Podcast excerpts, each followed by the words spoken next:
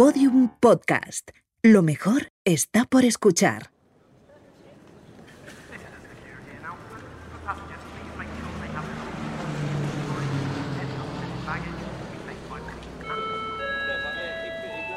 Última llamada para el vuelo con destino Tokio. Por favor, embarquen por la puerta 4.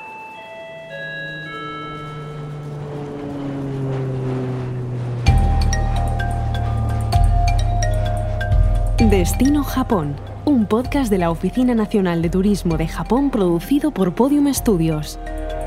Episodio 4. Recorriendo el Japón de Sandra Sánchez. Y perfecto. Hola, bienvenidos a Destino Japón, el podcast con el que descubrimos uno de los países más fascinantes del mundo. Me presento, soy Paco Nadal y les doy la bienvenida a nuestro viaje sonoro.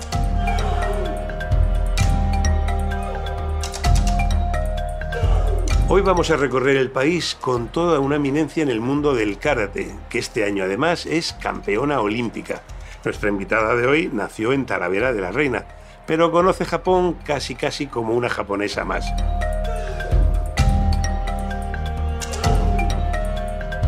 Reconozco que tener en este podcast a la mejor karateca en la categoría de kata femenino de la historia, pues me impone un poco de respeto. ¿Qué les voy a decir?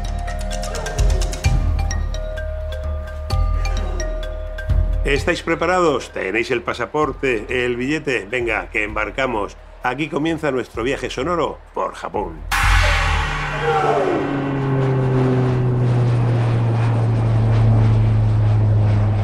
Aprende la forma, pero busca aquello que no la tenga. Oye aquello que no hace ruido. Apréndelo todo. Y luego olvídalo todo. Aprende el camino. Y luego encuentra el tuyo propio.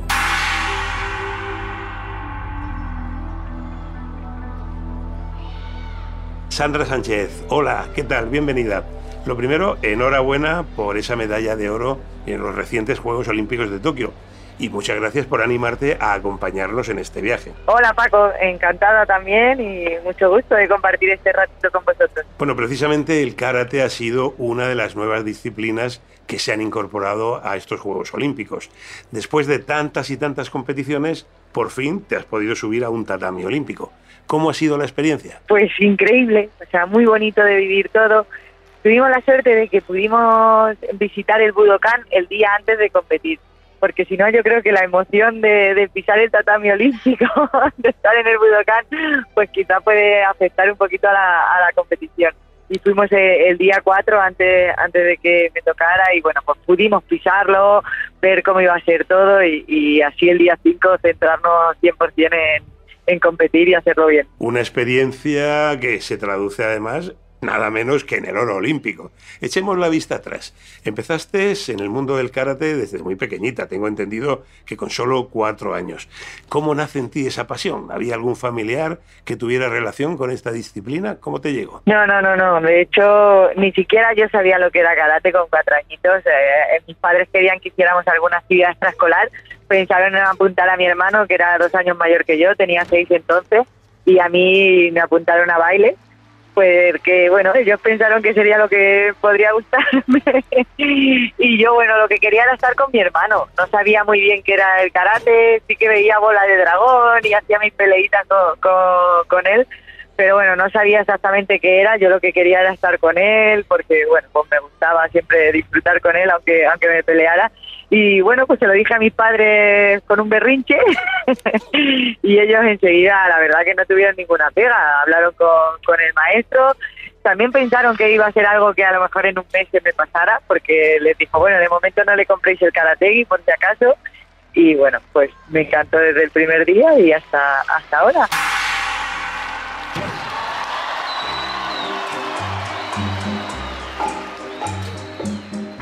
¿Sabe por qué ese samurái se afeita la cabeza? Es un misterio. Ha pedido un poco de arroz y ha prometido salvar al niño. Su comportamiento es muy extraño. Ha dicho que debía afeitarse y luego ha pedido una túnica de monje. Es algo muy raro. Y supongo que de la mano del karate llegó también después el amor hacia Japón. ¿Recuerdas cómo empezó tu primera relación con este país? ¿Tenías quizás un DVD de los siete samuráis de Kurosawa en tu casa? Sí, mira, eh, en, en, karate siempre escuchan muchas historias, ¿no? Que tienen que ver con Japón, con los maestros, dónde pasó una cosa, dónde pasó otra. Pero sí que es verdad que cuando eres niño y escuchas historias, eh, eh, lo entiendes, pero te da la sensación como si fuera real, ¿no? Es algo que te cuentan, pero bueno, todo lo que ha pasado en la historia, pues bueno, pues algo que está en tu cabeza. Y yo pude viajar por primera vez eh, a Japón en 2013. Y cuando estaba allí y estaba en sitios que había oído en todas esas historias que me contaban de niño, tuve como esa sensación de, oh, estoy como dentro de un cuento, ¿no? De todo eso que he escuchado y he aprendido desde que era pequeña. Y me, me dio un sentimiento muy bonito, me, me, gustó mucho. Además es tan diferente, es una cultura tan diferente que, que todo te llama la atención, ¿no? Eh, cualquier cosa que vayas a ver, cómo, cómo son ellos, ¿no? Cómo, cómo nos tratan, eh, tanto respeto, tanta limpieza en cualquier sitio, todo, todo te, te impresiona, sobre todo la primera vez que, que vas, eh, te, te deja una sensación súper buena.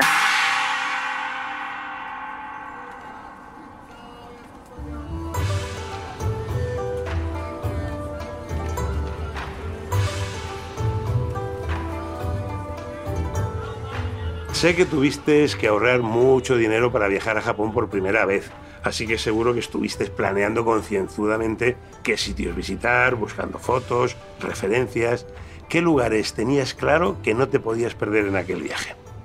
Pues es que es verdad que, planeé el viaje todo, o sea, eh, cuando me tenía que montar en el tren, dónde me tenía que bajar. Es verdad que no íbamos tanto con el con el GPS y entonces yo me había descargado cada mapita subrayado por, por qué calles teníamos que ir para llegar a todos los sitios y yo recuerdo que, que quería pasar por el por el árbol que hay en, en Kioto, en un pueblecito cerca de nada, y que quería pasar por el agujero del árbol porque decían que daba buena buena suerte. Y, y como, bueno, yo todavía no había ganado entonces ni siquiera el campeonato de España, yo pensaba que si no pasaba por ahí no, no iba a tener esa suerte. Y hice todo lo posible para, porque fue difícil, el día que fui estaba lloviendo y habían cerrado, tuve que volver otro día y cambiar un poco toda la estructura del viaje para conseguir pasar por allí. ¿Y qué es lo que más te sorprendió cuando llegaste allí? ¿Cumplió tus expectativas? O sea, por mucho que te imagines, cuando vayas, siempre te va a impresionar, siempre, siempre. Por mucho que hayas visto a través de, Internet, que hoy día es súper fácil acceder a toda esa información, estar allí, verlo, todo te, te impresiona tanto, te, te impone, ¿no? Los, los templos, los, cualquier lugar, ¿no? Es que es todo tan bonito, los jardines, los jardines es algo increíble, toda la comida, porque toda la comida igual es algo que tienes que probar, que tienes que, que saborear, es tan diferente que, que, hay que probarlo todo y verlo todo.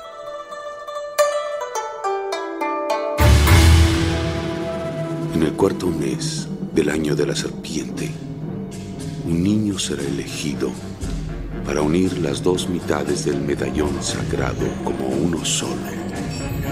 Y con solo tocarlo, el que vuelve a nacer obtendrá extraordinarios poderes supernaturales.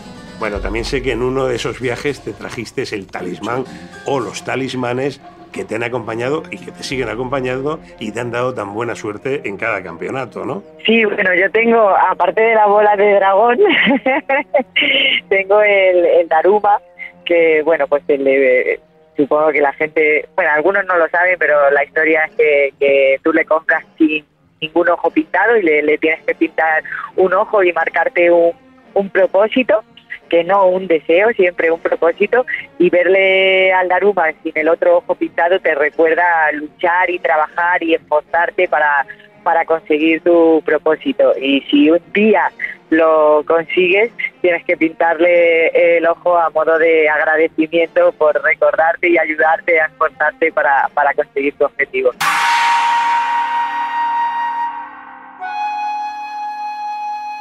Primero, hacer pacto sagrado. Yo prometo enseñar karate. Esa mi parte. Tú prometes aprender. Yo digo, tú haces. No preguntas. Esa tu parte. ¿Trato? Trato. Hagamos un poco de historia. El karate tiene su origen en las islas Okinawa, donde se ubicaba el antiguo reino Ryukyu. Se dice que en 1507 el rey Shinsho prohibió el uso de armas en Okinawa, lo que propició el desarrollo de este tipo de lucha en la que solo importa el cuerpo. Sandra, supongo que has visitado estas islas de Okinawa, que además son espectaculares y verdaderamente paradisíacas, son como otro Japón. ¿Qué tal la experiencia? ¿Cuál es tu lugar preferido de Okinawa? Bueno, es que en Okinawa se ha desarrollado mucha mucha parte del karate, ¿no? Y mucha historia del karate, entonces sí, que fui y además en mi primer viaje estaba dentro de, los destinos que, quería visitar pues sobre todo por bueno por la historia con el karate y por visitar a todos los maestros que, hay allí y tratar de, aprender de ellos y luego bueno pues eh, igual o sea pudiendo disfrutar un poquito fuera de los entrenamientos de, las playas, de la cultura. Recuerda además que, que con Gigaona, que es un gran maestro de karate, nos ayudó mucho a, conocer la isla y, nos llevó por, por todas las zonas de, de, Okinawa y, fue impresionante, ¿no? Había sitios donde se, habían grabado escenas de Karate Kid y digo, ah, mira, pues otra parte como de cosas que has visto cuando eras pequeña y que, y que luego te impresiona estar allí. Pues enseguida salimos de dudas. Vamos a ver si finalmente para Sandra Sánchez va a ser la medalla de oro o la medalla de plata. El árbitro en medio. Vamos. España-Japón. Vamos. Simizu. San...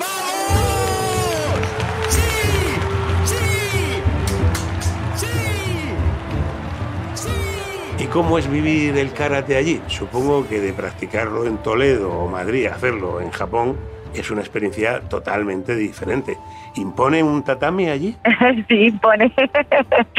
sí, además es eso, es como que tiene un aura, una energía especial, ¿no? Cuando, cuando llegas allí, sabes que son los maestros de, toda la vida, ¿no? Los, también se han encargado de, de transmitir generación tras generación, pues toda la tradición de, de nuestro arte marcial y entonces pues estar allí, no sé, siempre quieres transmitir todo el respeto del mundo y el agradecimiento que te dejen disfrutar y te, y te dejen aprender y, poder estar allí siendo parte de, esa historia. Para alguien que practique karate o algún otro tipo de arte marcial relacionado con este y que no conozca Japón, ¿qué lugares le recomendarías visitar? Uh, es muy difícil de decir uno.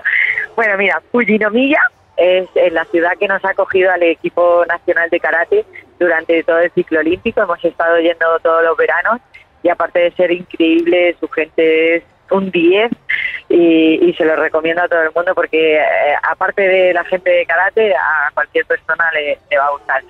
Dentro de lo que somos karatecas, Okinawa. Hay que ir a Okinawa, hay que entrenar, hay que sudar, hay que visitar a los maestros, hay que visitar el Karate Kaikan, que, lo hicieron hace poquito y es impresionante. Y bueno, pues dentro de la isla de Japón es que, es que hay que ir a tantos sitios, hay que ir a Tokio, hay que ir a Osaka, hay que ir a Totori, a cualquier sitio puedes entrenar karate y, disfrutar ¿no? de, de la cultura japonesa. Nada es más suave que el agua. Aún así, puede destruir la roca. Pero no pelea fluye alrededor de su rival. Sin forma, sin nombre. El verdadero maestro mora en el interior. Solo tú puedes liberarlo. El karate tiene además una gran parte filosófica y espiritual. ¿Sueles leer o inspirarte en artistas japoneses? Sí, por supuesto que sí. O sea, aparte de, leer muchos libros que, normalmente me va pasando Jesús, siempre lee muchísimo, tiene una, biblioteca de, karate. Yo creo que el primero que la gente tiene que leer se titula Mi Camino. Además es súper bonito, se, se lee fácil porque te cuenta muchas anécdotas y aunque no la gente no haya practicado karate o sean gente nueva, es un libro fácil de leer y, que gusta. Eh, eh, también me encanta ver vídeos, eh, estoy en ese aspecto soy, soy un poco friki y he aprendido y he mejorado mucho, aparte de entrenando con, muchos compañeros allí en Japón, pues de, vídeos, ¿no? Cuando no se puede viajar, pues se tiene que apañar y, viendo pues a, muchos competidores que, que han salido de, bueno, de, allí de Japón y que son increíbles y que yo siempre creo que se puede sacar algo de todo el mundo y tratar de, asimilarlo uno mismo y, llevarlo a, tu terreno para, para seguir mejorando.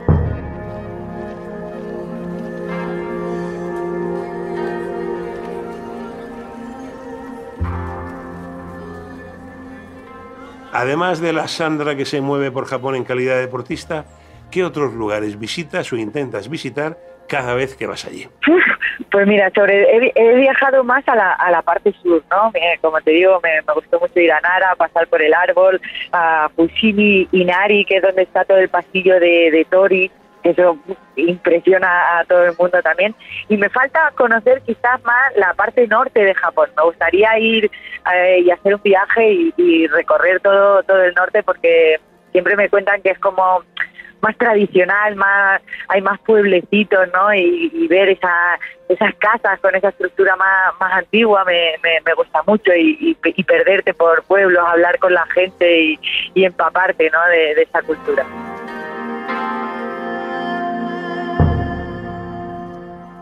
Isabel Coiser, Ricardo Sanz y Alberto Moreno han coincidido en destacar en los podcasts anteriores la hospitalidad de los japoneses, algo en lo que yo también coincido con ellos el mimo y la amabilidad con la que reciben a los turistas. Tú que has viajado allí tantas veces, ya sea por competiciones o por turismo, ¿cuál es tu percepción en este sentido? Pues la misma que todos. Que, ¿Sabes qué pasa? Que culturalmente ellos también han aprendido a no decir no, nunca. Entonces, de por sí ya te van a intentar ayudar siempre para no tener que decirte que no a algo, aunque no lo sepan, van a buscar la manera, eh, van a buscar a otra persona, van a buscar la ayuda para para para tener que decirte que sí y poder ayudarte. Entonces, imagínate con esa actitud lo fácil que, que, se hace para alguien que está en un país extranjero y que además es tan difícil, ¿no? Por, el idioma, porque es tan diferente, eh, el llegar y, que veas que todo el mundo siempre está intentando ayudarte eh, como sea.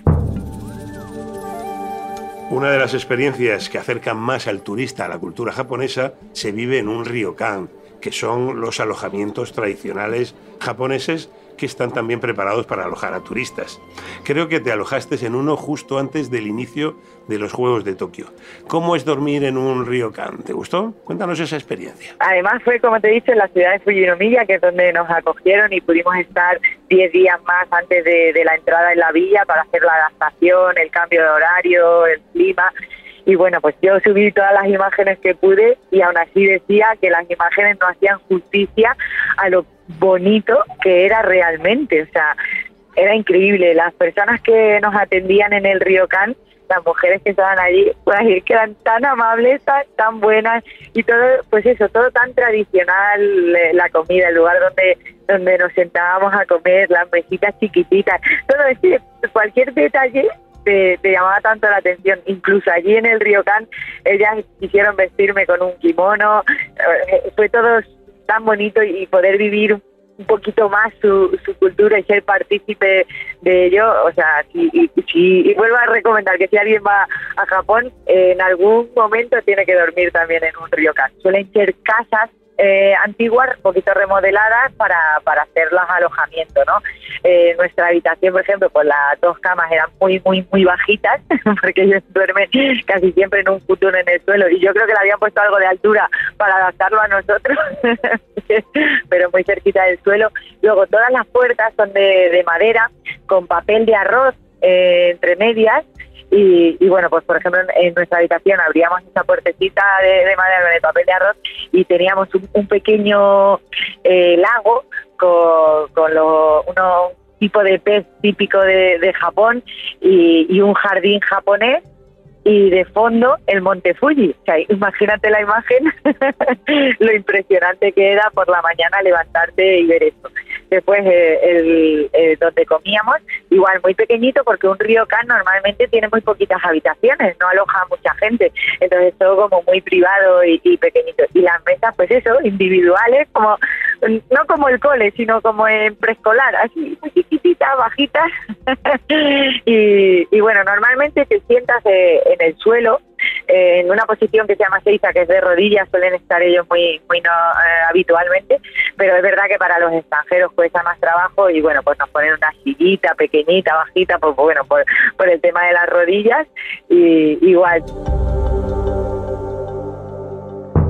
Escribo un poema sobre un sueño que tuve. Los ojos del tigre son como los míos, pero él viene de allí en de un mar tempestuoso. Tengo dificultades para acabar el poema. ¿Puedes sugerirme un último verso? No soy escritor.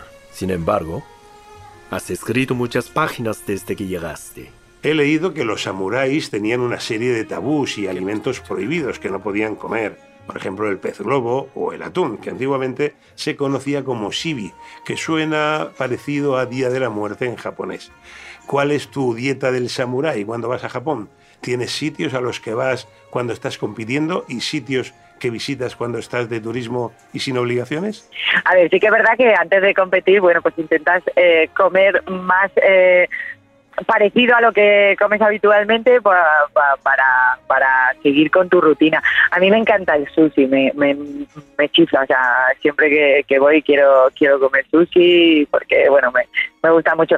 Pero hay muchísimas comidas, además, mira, las guiosas nos gusta mucho, es algo fácil y rápido que puedes comer en cualquier sitio cuando vas de turismo el ramen, yakisoba, eh, también solía comer, que, lo había en la Villa Olímpica, eh, sushi, porque bueno, pues el, arroz y el pescado crudo es algo bastante sano y también tiene hidratos de carbono y, siempre, normalmente antes de competir, no, no tenía problemas para, para comerlo. Y luego cuando volví, volví de la competición, pues ya sí, ya comí ahí, eh, como te digo, una guiosa y también pedí unas palomitas que había. y, la verdad que aproveché mucho la parte asiática del comedor de la villa mientras, mientras estaba en los juegos.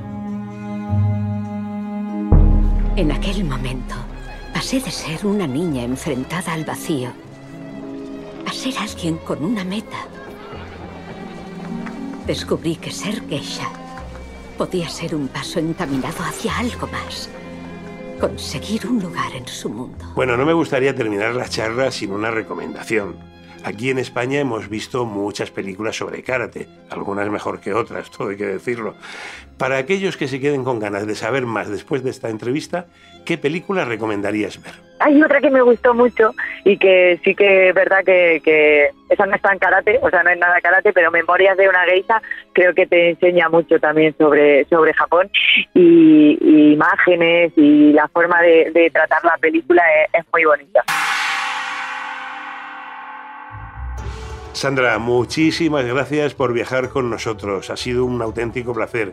Estoy seguro que vas a seguir arrasando por los tatamis de todo el mundo. Muchísimas gracias, muchísimas gracias por, vuestro tiempo. La verdad que ha sido algo muy bonito. Dentro de poquito tengo el Campeonato del Mundo, así que os espero a todos eh, animando y mandando vuestra energía. Un abrazo enorme.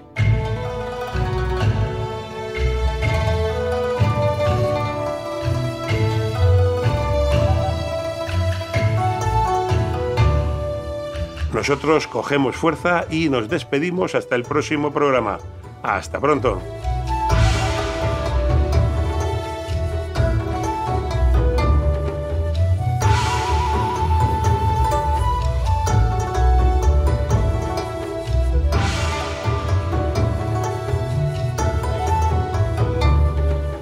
Destino Japón es un podcast de la Oficina Nacional de Turismo de Japón producido por Podium Studios. Edición Inés Vila. Diseño sonoro Elizabeth Búa.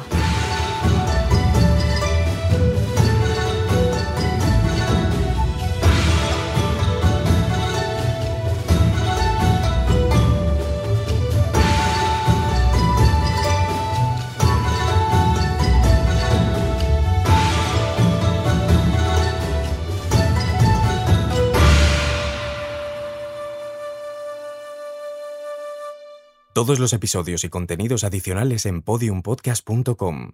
También puedes escucharnos en nuestras aplicaciones disponibles para iOS y Android, y en todos los agregadores de audio.